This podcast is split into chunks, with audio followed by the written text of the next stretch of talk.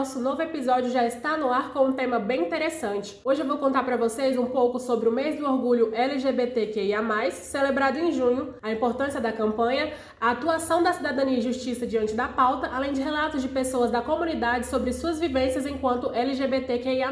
Eu sou a Gabriela Santos e esse é o sétimo episódio do Fala Isso Ju. O Dia do Orgulho LGBTQIA+, foi criado em 28 de junho de 1969, em homenagem a um dos episódios mais marcantes na luta da comunidade LGBTQIA+, pelos seus direitos, a rebelião de, Sto a rebelião de Stonewall Inn, que ocorreu marcando a revolta da comunidade contra uma série de violências por parte das autoridades nos bares que eram frequentados por homossexuais, que eram presos e sofriam represália. A partir desse acontecimento, foram organizados inúmeros protestos a favor da comunidade por várias cidades norte-americanas. Então, meses depois, surgiram as primeiras organizações de movimentos sociais LGBTs nos Estados Unidos. Desde então, no mês de junho e especialmente no dia 28, comemora esse orgulho LGBTQIA+, ao redor do mundo. A gerente de diversidade e inclusão social da CECIJU, Verônica Salustiano, ressalta a importância da data no enfrentamento à LGBTfobia e reconhecimento dos direitos das pessoas que fazem parte dessa comunidade.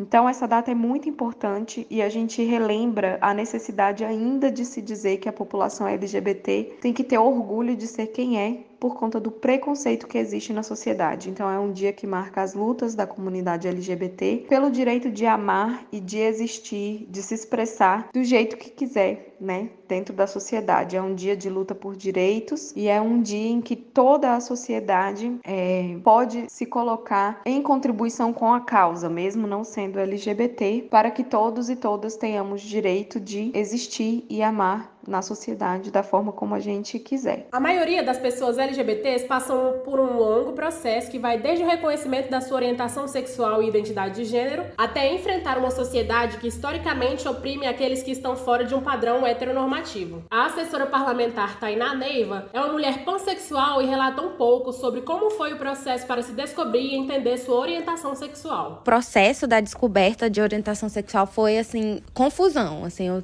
eu estava sempre muito confusa, eu cresci na igreja, então quando eu era pequena, eu não conseguia enxergar que a admiração que eu sentia por, pelas mulheres era além de uma admiração, então eu não conseguia ver que eu era apaixonada das minhas amigas, que essas pequenas coisas assim que o meu olhar era mais demorado, vamos dizer assim, é, eu não conseguia entender isso. Na minha cabeça, tipo, o homem tinha que casar com a mulher e ser feliz para sempre, e outras mulheres porque outras mulheres não existiam. Tipo, eu não conseguia nem conceber a ideia, até porque eu não tinha referências é, de pessoas LGBTQIA por perto na minha vida. Eu tinha uma ou duas referências de pessoas trans, mas também eram referências muito preconceituosas, que elas chegavam a mim com uma, uma abordagem muito, muito ruim, porque eu não conhecia essas pessoas diretamente, eu tinha, ouvia falar delas e cidade, eu morava numa cidade pequena, então, assim, era terrível. Conforme eu fui crescendo, eu comecei a perceber que os sentimentos que eu tinha com os homens também eram os mesmos sentimentos que eu tinha com as mulheres, só que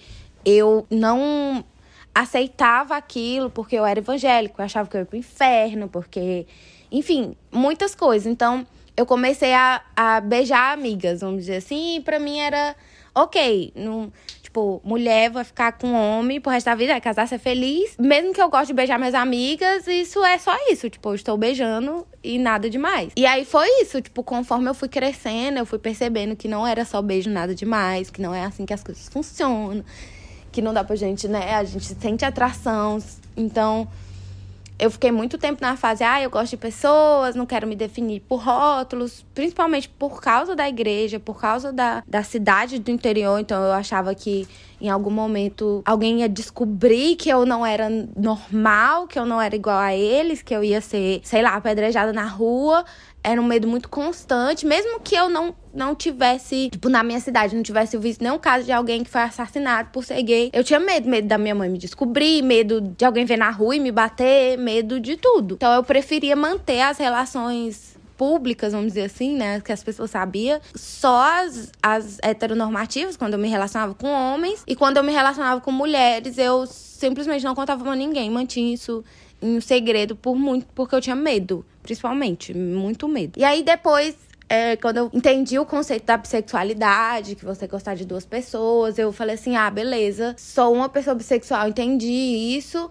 E aí veio mais um processo de, de ter coragem de assumir isso pro mundo, que eu acho que existe os dois processos quando você é LGBT. Um é você se entender e o outro é você entender o que você quer passar pro mundo. É você tomar coragem de, de ter, tipo, porque toda vez que a gente anda com alguém na rua de mão dada, a gente corre o risco de levar um tiro. E essa é a verdade. Então, assim, você tem que reunir essa coragem para poder falar para as pessoas que você é LGBT, que você faz parte dessa comunidade, que você se orgulha de quem você é e que você não vai deixar as pessoas te corromperem, né? Vamos dizer assim. Então, foi um processo muito difícil. E aí, quando eu descobri sobre a pansexualidade, que é porque a pansexualidade e a bissexualidade elas são praticamente a mesma coisa e a gente só é, conversa assim sobre termo, atualização de termos. Mas tem gente que ainda prefere se referir como bissexual. Só que eu acho um termo muito binarista, né? Então, por questões próprias, eu prefiro me dizer pansexual, porque eu acho o termo bissexual muito binarista. Então, você você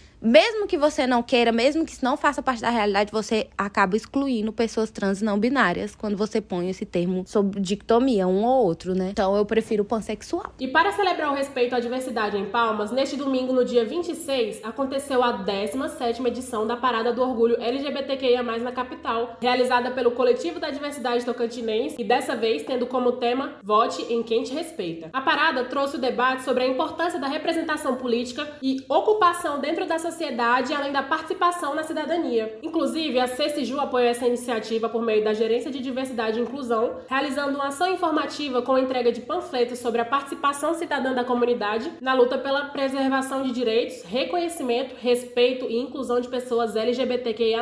O evento ocorreu na Praça dos Girassóis e a programação contou com as atividades da Secretaria Municipal de Saúde, intervenções políticas, show de drag queens e artistas locais. O estudante de física João Silva relata sobre como foi foi vivenciar essa edição da parada LGBTQIA+, após dois anos de pandemia que impediram a realização do evento foi maravilhoso. É, para mim, em particular, né? Extremamente impactante. Foi minha primeira parada e, poxa, senti aquele calor humano, né? De tantas pessoas se reunindo pelo seu direito de amar e de ser feliz. É, aquilo encheu meu coração de alegria. Foi muito gostoso. É, acredito que nos últimos dois anos, né? É, durante essa pandemia, né, ela impediu, né, outras pessoas pudessem passar por esse momento e sentir o, o que eu senti durante o evento, né? É, e eu espero muito que a parada siga forte e presente para mais e mais pessoas se sintam acolhidas, porque é um sentimento, né, muito importante de saber que a gente não está sozinho. Significou resistência, é, lutar pela visibilidade da nossa sexualidade e da nossa forma de amar por diversas vezes a bissexualidade ela é, sofre um certo apagamento é, no meio social e no próprio meio LGBT. Então foi muito importante para mim participar da parada e expressar o que é ser um bissexual, compartilhar nossas vivências, é, nossos sentimentos, nossos anseios. Foi um dia marcante, muito, muito importante para mim. Certamente vai ficar na memória. E esse foi o nosso episódio do Fala aí CSJU em alusão ao mês do orgulho LGBTQIA+, te contando um pouco sobre a origem da data e a importância das reivindicações e manifestações das pessoas que fazem parte dessa comunidade pelo direito de amar livremente. Gostou do nosso episódio de hoje? Então não esquece de compartilhar com quem você acha que vai se interessar sobre o assunto. Por hoje é só, mas a gente se fala no próximo episódio do Fala aí CSJU.